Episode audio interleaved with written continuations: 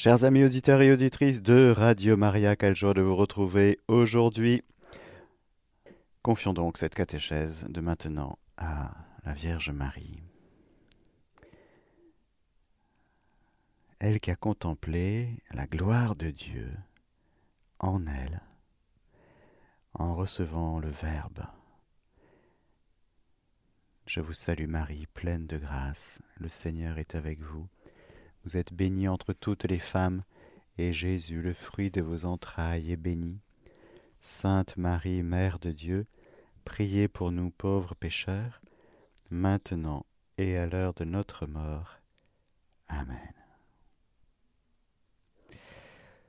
Aujourd'hui, chers amis auditeurs, nous allons voir deux choses. Vous savez, les deux grandes questions de notre vie. Quelles sont les deux grandes questions de notre vie dans la journée d'aujourd'hui? C'est d'où viens-tu? Où vas-tu? D'où viens-tu? D'où vient le monde? D'où vient la création? Et nous verrons que c'est l'œuvre de la Sainte Trinité. Où va le monde, frères et sœurs? Où va le monde? Où vas-tu? En vue de quoi? C'est plus qu'une destination, c'est une finalité. En vue de quoi le monde a été créé? Par la Sainte Trinité. En vue de quoi tu as été créé En vue de quoi tu existes et en vue de quoi tu vis Car les questions de l'origine et de la finalité que nous nous posons pour notre vie personnelle, eh bien ce sont les mêmes pour le monde. Alors commençons à regarder un petit peu la question de l'origine. Le Créateur Rappelez-vous tout ce qu'on a dit sur le Créateur, notre bien-aimé Créateur. Eh bien, là, nous sommes d'emblée dans la foi, c'est-à-dire d'emblée dans la révélation. Nous ne sommes plus dans cette approche qui part du bas pour se hisser vers une connaissance naturelle de Dieu Créateur. Nous sommes dans une connaissance qui descend. Ça s'appelle la révélation divine, c'est-à-dire que tout ce que nous allons dire maintenant est de l'ordre de la révélation divine révélation surnaturelle que Dieu fait de lui-même et rappelez-vous, et nous allons le voir, que tout ce que Dieu révèle de lui-même, eh bien, il intègre dans sa révélation aussi des choses qui concernent la création, la créature. Il se révèle comme créateur, mais aussi il va nous révéler plein de choses sur nous, sur le monde et sur nous en particulier l'homme et la femme, nous le verrons ultérieurement lorsque nous parlerons de l'homme et la femme, de l'image, de la ressemblance de l'homme, etc., du monde visible. Mais nous avons un parcours avant le monde visible, il y aura le monde invisible, le monde des anges et des archanges que nous allons scruter un petit peu bientôt. Mais toute cette œuvre de création merveilleuse, du ciel et de la terre, du monde visible et invisible, vient justement de Dieu créateur. La Bible commence par cette parole au commencement. Dieu créa le ciel et la terre. Alors, comme nous dit le catéchisme paragraphe 290, pour ceux et celles qui suivent un petit peu, nous sommes là, et puis au suivant, trois choses sont affirmées dans ces premières paroles de l'Écriture. Première chose, que le Dieu éternel a posé un commencement à tout ce qui existe en dehors de lui. La création n'est pas éternelle.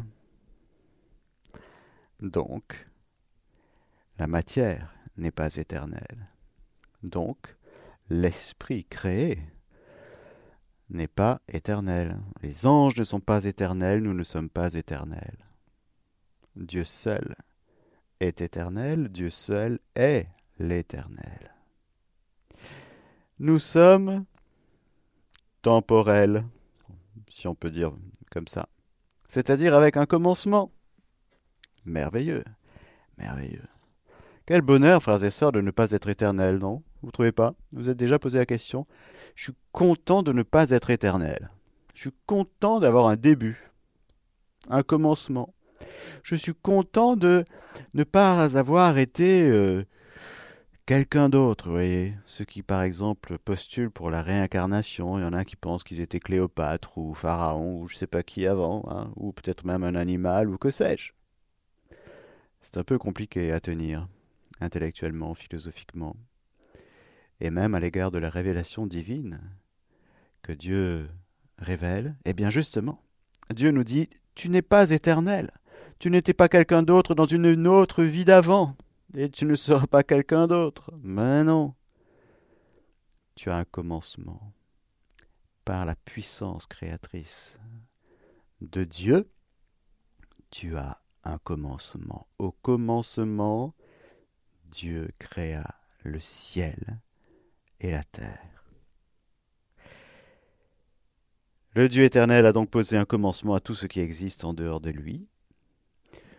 Deuxième chose très importante, contenue dans, ce premier verset de la Sainte Bible, c'est que lui seul est créateur. Le verbe créer en hébreu bara a toujours pour sujet Dieu. C'est Dieu seul qui bara, hein? c'est Dieu seul qui crée.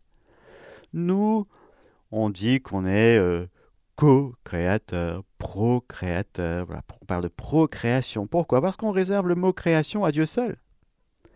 Comme on réserve le mot d'adoration, je vous rappelle.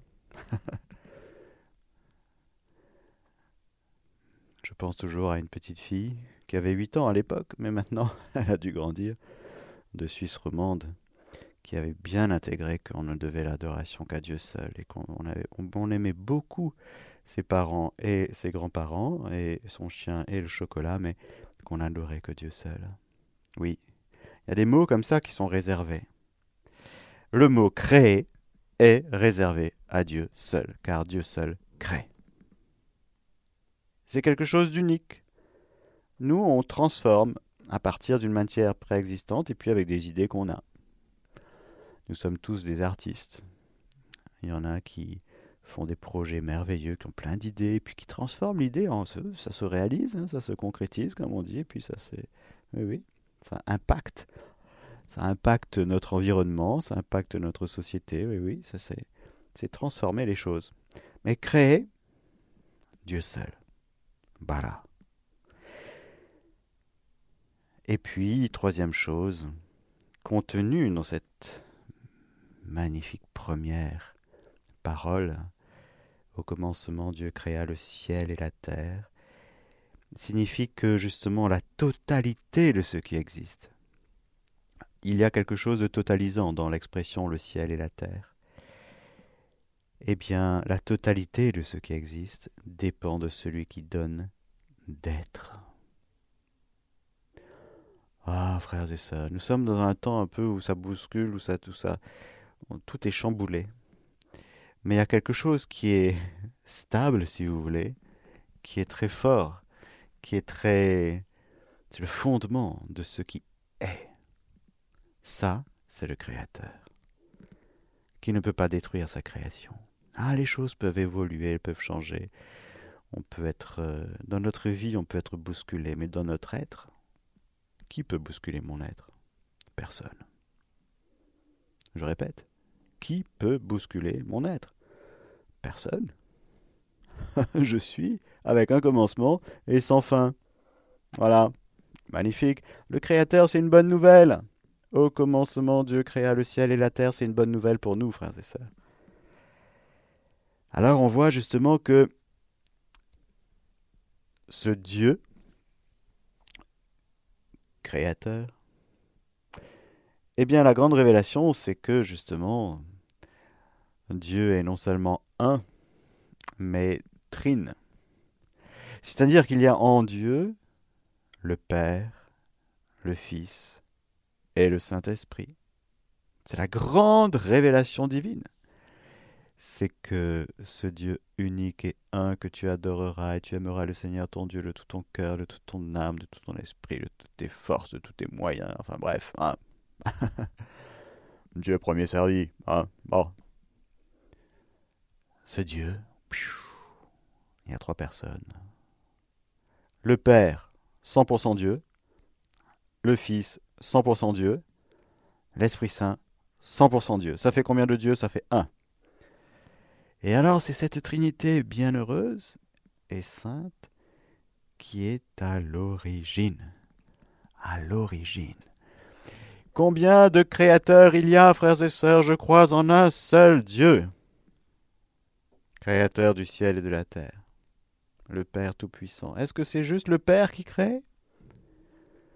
Ou c'est le Fils un peu quand même? Est-ce que c'est 70% le Père 20% euh, le Fils, 10% l'Esprit Saint? Hein? Ils sont répartis comme ça les choses? Non.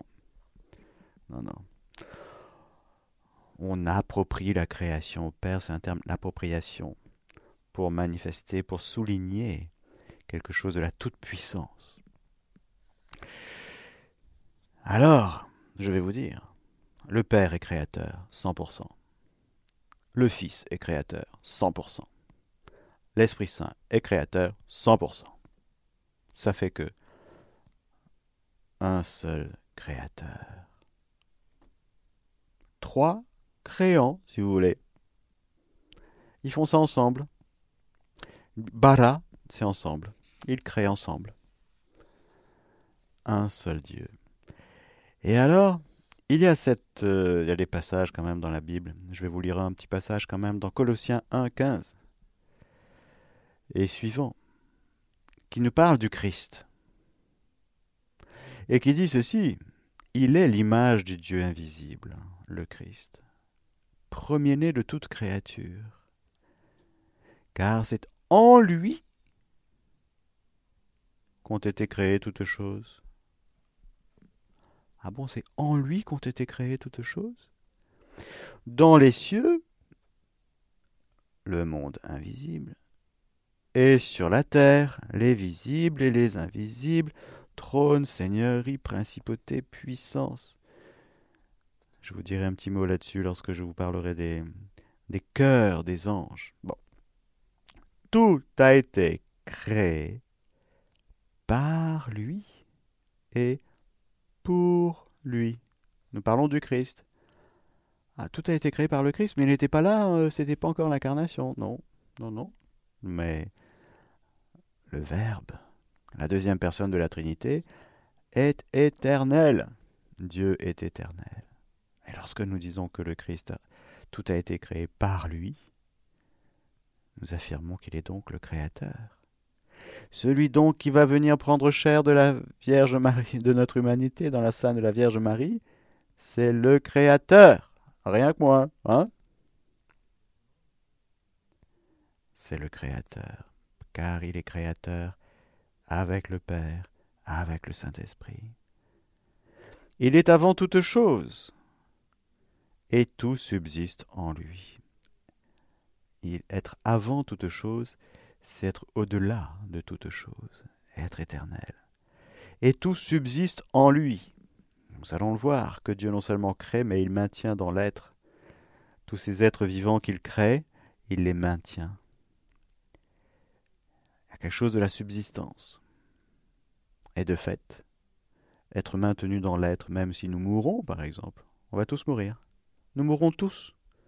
Ça, c'est la vie qui s'éteint, mais l'être ne s'éteint pas nous continuons d'être.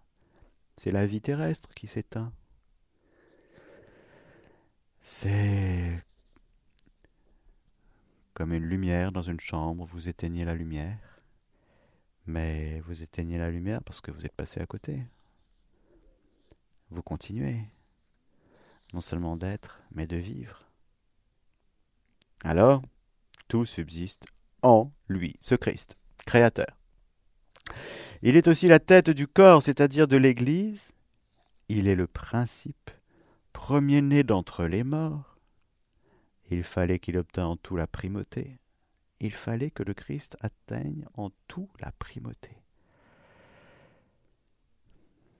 Car Dieu s'est plu à faire habiter en lui toute la plénitude, et par lui à réconcilier tous les êtres pour lui aussi bien sur la terre que dans les cieux, en faisant la paix par le sang de sa croix. On voit donc dans ce magnifique passage de Saint Paul aux Colossiens 1, 15, 20,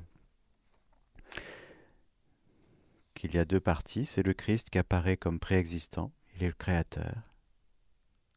Il est l'image, en grec l'icône, du Père, modèle de la création. C'est impressionnant de dire ça. Le Christ est l'icône du Père, image du Dieu invisible. Il est en outre le premier-né, c'est-à-dire prototokos en grec, c'est-à-dire par rapport à la création. Être premier, c'est pas forcément être le fils aîné, si vous voulez, de même nature.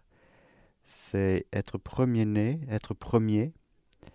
C'est euh, prototype, vous voyez, prototype, modèle, premier-né. Il y a une similitude et une dissemblance, mais voilà que le Verbe est incréé, Dieu est incréé, le Fils est incréé, mais en prenant notre nature humaine, sa nature humaine, son âme, l'âme de Jésus sera créée, son corps sera créé. Il va donc devenir, dans son humanité aussi, le premier. Alors tout a été créé par lui, en lui, pour lui et vers lui. Il est à la fois, frères et sœurs, c'est assez impressionnant, la source, donc le principe, la source, la cause de ce qui est, il est le Créateur. Mais il est aussi ce Jésus-Christ, la finalité. Lorsque nous allons parler de la gloire de Dieu, lorsque nous allons parler de la finalité de ce pourquoi tout existe, tout est créé, pourquoi, en vue de quoi? C'est quoi le but? C'est quoi le sens? C'est quoi la finalité? On va où? Eh bien, retenons en arrière-fond Colossiens 1, 15, 20. Ce Christ, Seigneur, ce Christ Sauveur. Car non seulement il est au principe de la création, mais il est aussi le principe de la deuxième création, c'est-à-dire que du salut, de la réconciliation. Là aussi, il est la tête et il est la fin, la finalité. Dans ce passage de Colossiens que je suis en train de vous commenter, nous voyons clairement que tout le mystère de la création s'éclaire dans le mystère du Christ c'est Jésus-Christ qui éclaire son mystère, qui éclaire ce que c'est que la création. Il est le Verbe qui éclaire tout homme en venant dans ce monde. Il est la lumière du monde. Il n'est pas juste une lumière. Il est la lumière. C'est-à-dire que c'est dans le mystère du Christ que tout s'éclaire d'un coup. Nous, on a nos petites lunettes, on a nos petites loupes, on a nos petits critères, hein, nos petites mesures. On se dit, ah oui, je comprends ce qui se passe, mais non, tu, tu comprends rien de ce qui se passe. Sauf si tu es dans la lumière du Christ. Par ta lumière, nous voyons la lumière, dit le psaume. Alors là, oui, là, tu vois clair. Dans l'esprit de Jésus-Christ, oui, tu vois clair. Mais si tu n'es pas dans l'esprit de Jésus, tu vois rien. Tu comprends des choses, mais c'est trop court. Monte plus haut, monte plus haut. Alors, la création est intégrée dans le salut. Quand Dieu crée, il a en vue, il a une intention créatrice. Pourquoi? Parce que quand Dieu crée, c'est intelligent. Il crée par sa sagesse. Et quand Dieu crée, c'est par amour. Et donc, il a une, euh, une orientation, il a un dessein, il a une intention, des intentions, le dessein bienveillant de Dieu. Donc quand Dieu crée, c'est pour quelque chose, c'est en vue de quelque chose. Alors, il nous faut découvrir justement ce que c'est que, en vue de quoi nous sommes créés, en vue de quoi ce monde, et je parle non seulement de la planète Terre, mais de tout l'univers tout entier, si vaste, 1000 milliards de galaxies, c'est ça? Je sais plus. On a envie de dire, mais ça sert à quoi tout ça? Hein? En vue de quoi? Nous, nous y arrivons, nous arrivons.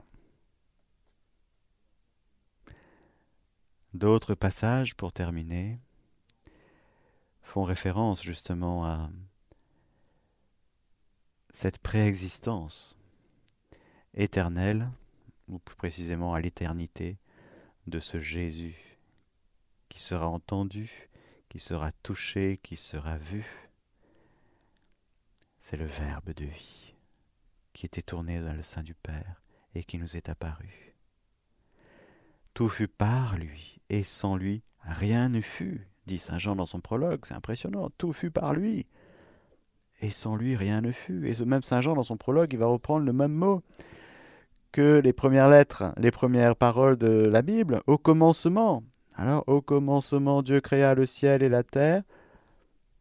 Et Saint Jean commence son prologue comme ça. Au commencement était le Verbe. Et le Verbe était avec Dieu. Et le Verbe était Dieu. Il était au commencement avec Dieu.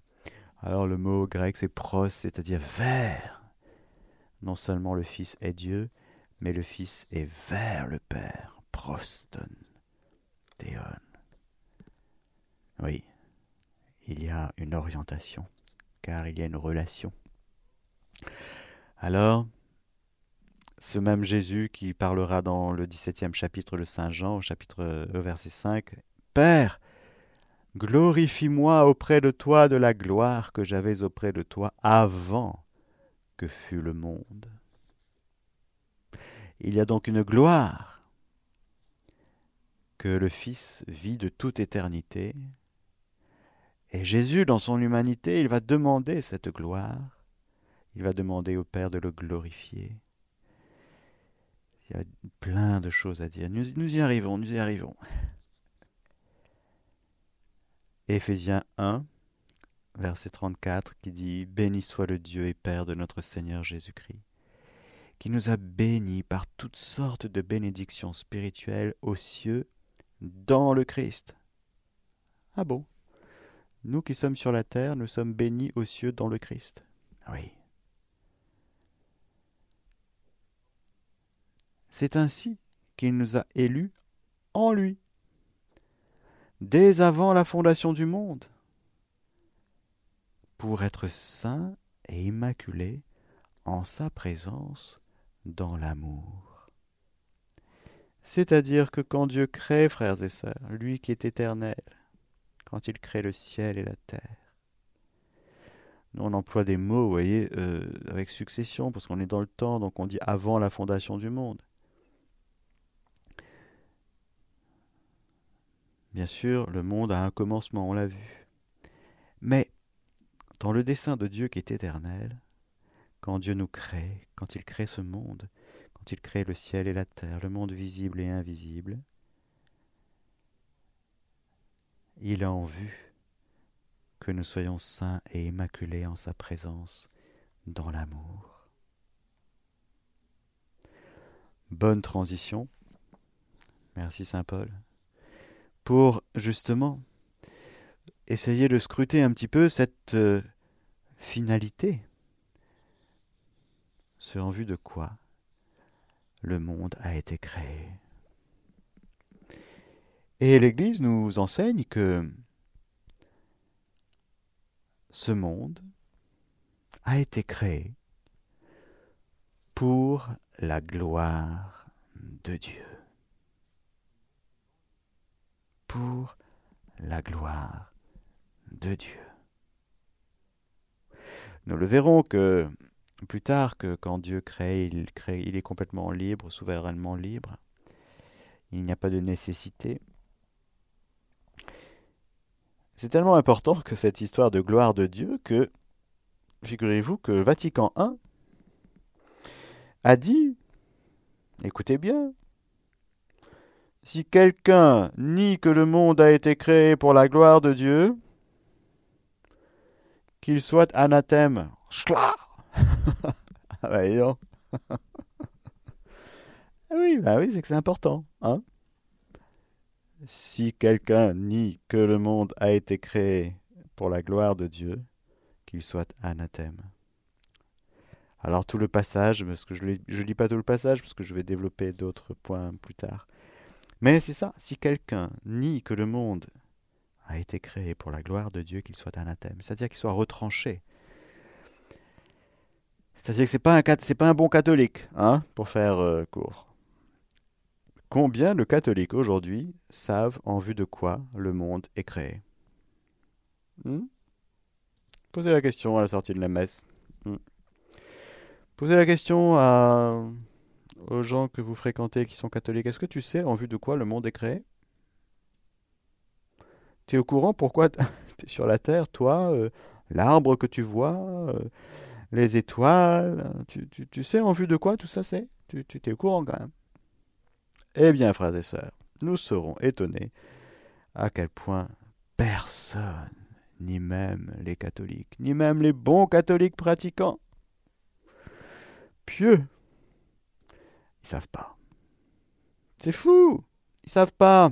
Alors c'est pour ça qu'il y a une catéchèse dessus. Voilà. Eh bien, frères et sœurs, je vous annonce solennellement et avec beaucoup de joie que le monde a été créé pour la gloire de Dieu. C'est quoi la gloire de Dieu? La gloire de Dieu, c'est quelque chose de très important. Parce qu'encore une fois, il ne faut pas être euh, anathémisé, si vous voulez. Hein bon. La gloire de Dieu, on la voit dans toute la Bible. En particulier lors des manifestations, lors des théophanies, c'est-à-dire des manifestations de Dieu. Par exemple, lorsque Dieu se manifeste sur la montagne avec Moïse et qu'il y a des manifestations de cette présence divine à travers un feu, à travers la nuée, à travers un orage, et qui manifeste cette euh, transcendance de, ce Dieu grand et redoutable, mais qui se rend présent. Cette gloire de Dieu qui remplit la tente, par exemple, et qui prendra possession du temple de Salomon. C'est tellement important cette présence de Dieu que appelée Sherina en hébreu, qui est présente dans le temple, que par exemple, euh, Ézéchiel, je crois, va voir cette gloire de Dieu quitter Jérusalem la veille de sa destruction, quitter le temple de Jérusalem la veille de sa destruction. car le temple de Jérusalem, il y avait toute une architecture très précise, très théologique, j'allais dire. Tout, tout avait un sens, hein, c'était pas. Euh, et donc il y avait le Saint des Saints, ce lieu où il y avait la présence de Dieu. Ce Saint des Saints où une fois par an, seulement une fois par an, le grand prêtre pouvait rentrer. Il y avait la chérina, la gloire, la manifestation de la présence de Dieu dans l'amour. Voilà que la gloire de Dieu avait un lieu, c'était le temple de Jérusalem, et plus précisément encore le Saint des Saints, c'est-à-dire le, lieu central du temple de Jérusalem. Cette gloire de Dieu qui s'en va, elle ne peut pas coexister avec le péché. Alors elle quitte, elle quitte Jérusalem. Cette gloire de Dieu, frères et sœurs, qui, bien sûr, va continuer à se manifester dans tout l'Ancien Testament, et qui va être manifestée d'une manière magnifique à travers l'humanité sainte de Jésus. Elle est où la gloire de Dieu? Eh bien, c'est Saint Jean qui nous le dit. Le Verbe s'est fait chair et il a habité parmi nous. Il a dressé sa tente parmi nous. Et nous avons contemplé sa gloire. Gloire qu'il tient de son Père comme Fils unique, plein de grâce et de vérité. Alors cette gloire de Dieu qui avait quitté le temple de Jérusalem, voilà qu'elle est là, dans une humanité. D'abord l'humanité du Fils de Dieu. Rappelez-vous Colossiens 1, 15, 20 qu'on a entendu tout à l'heure. C'est lui le premier, le premier-né. C'est à lui, c'est en lui d'abord qu'il y a ramassé toute la gloire de Dieu, c'est-à-dire la manifestation de la présence de Dieu. Dieu est là, le Verbe se fait chair, Dieu est là, dans le sein de Marie. Ah oui, alors Marie, la première, avant Saint Jean, a contemplé la gloire de Dieu, ben, c'est sûr.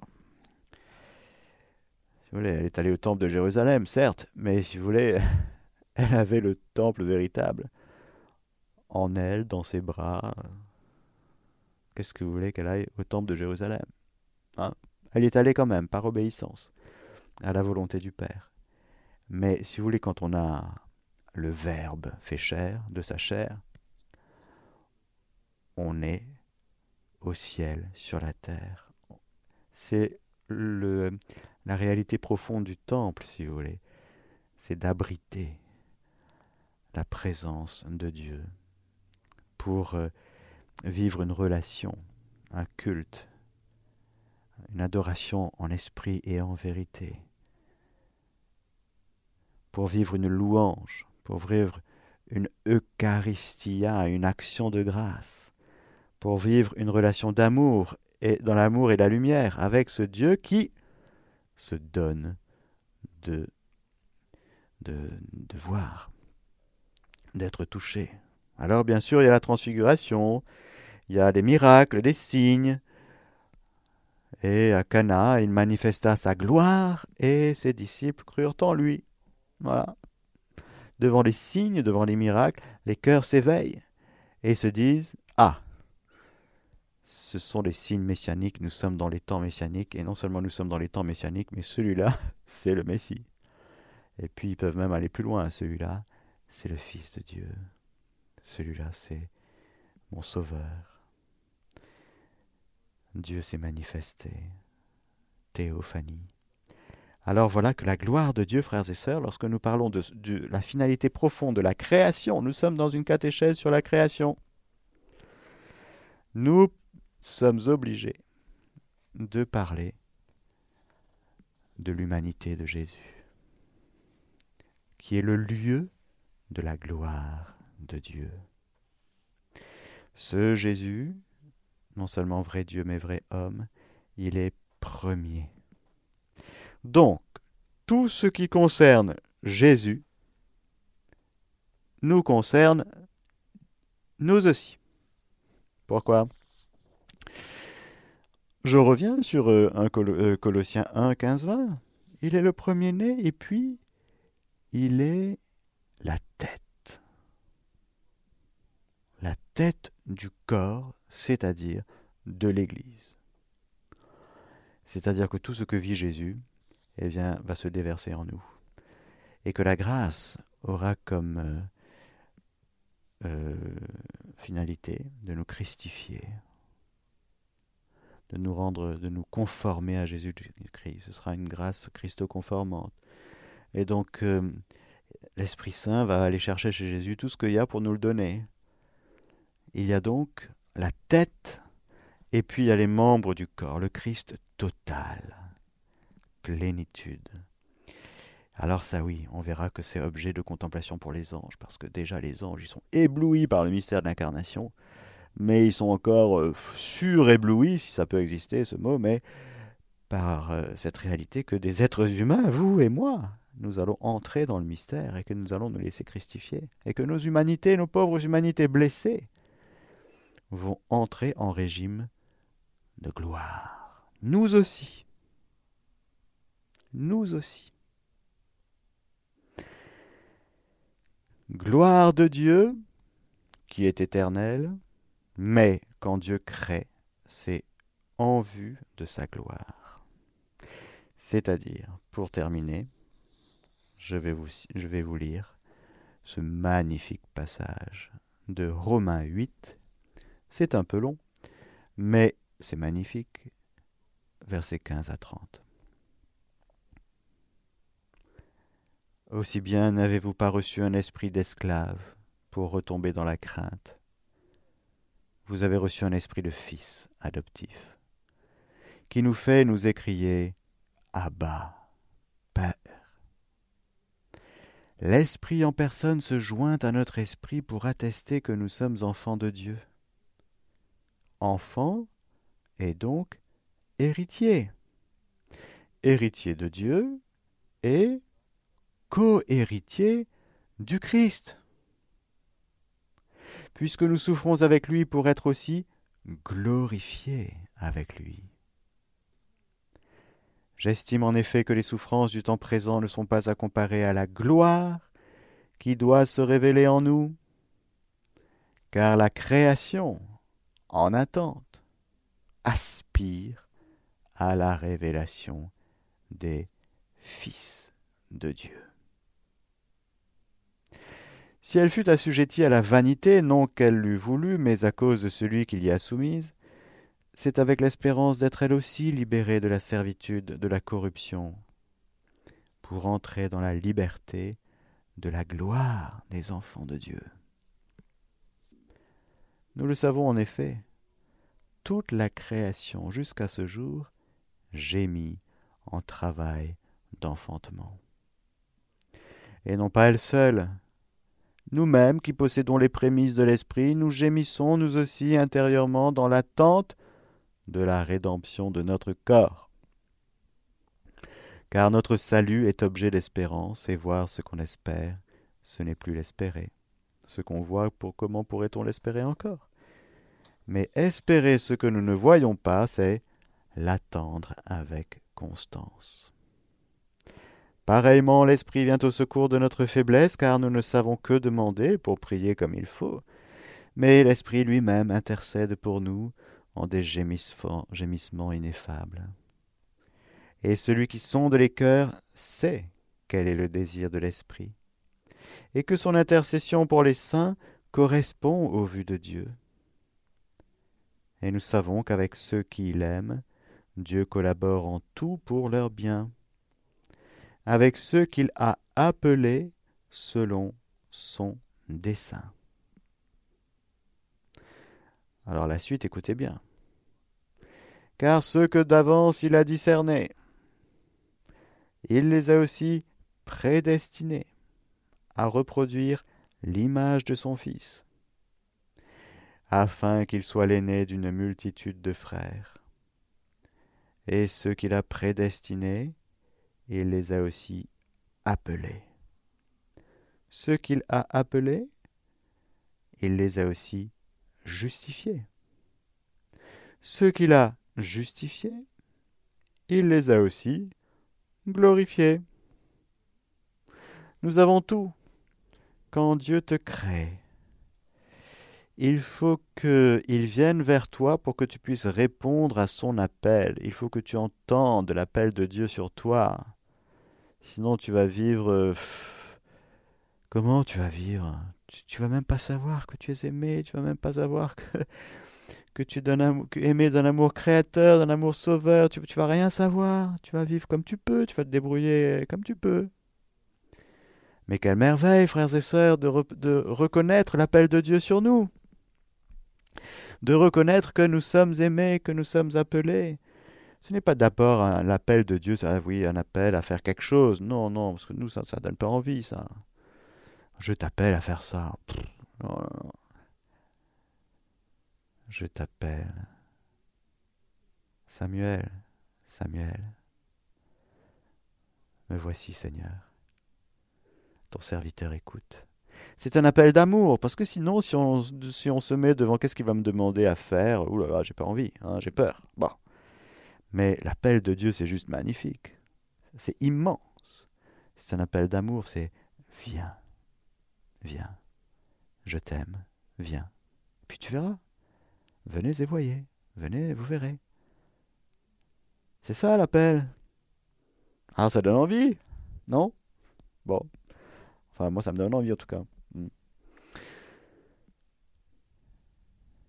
Et puis, on va découvrir en répondant à l'appel que cet amour euh, est un amour, bien sûr, euh, d'un Rédempteur qui a eu pitié et miséricorde pour notre misère et qui nous sauve du péché.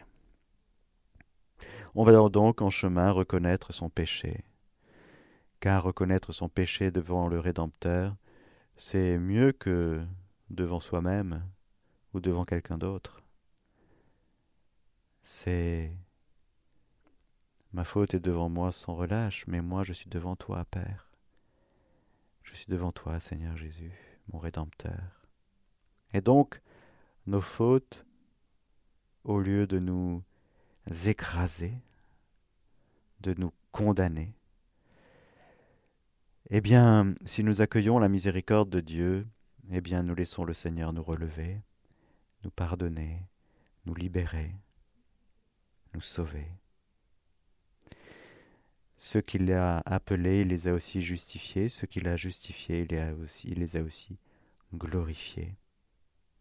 Que le Seigneur Tout-Puissant et Miséricordieux vous bénisse, le Père, le Fils et le Saint-Esprit. Amen. Chers auditeurs de Radio Maria, c'était la catéchèse du Père Mathieu que vous pouvez réécouter en podcast sur notre site internet www.radiomaria.fr.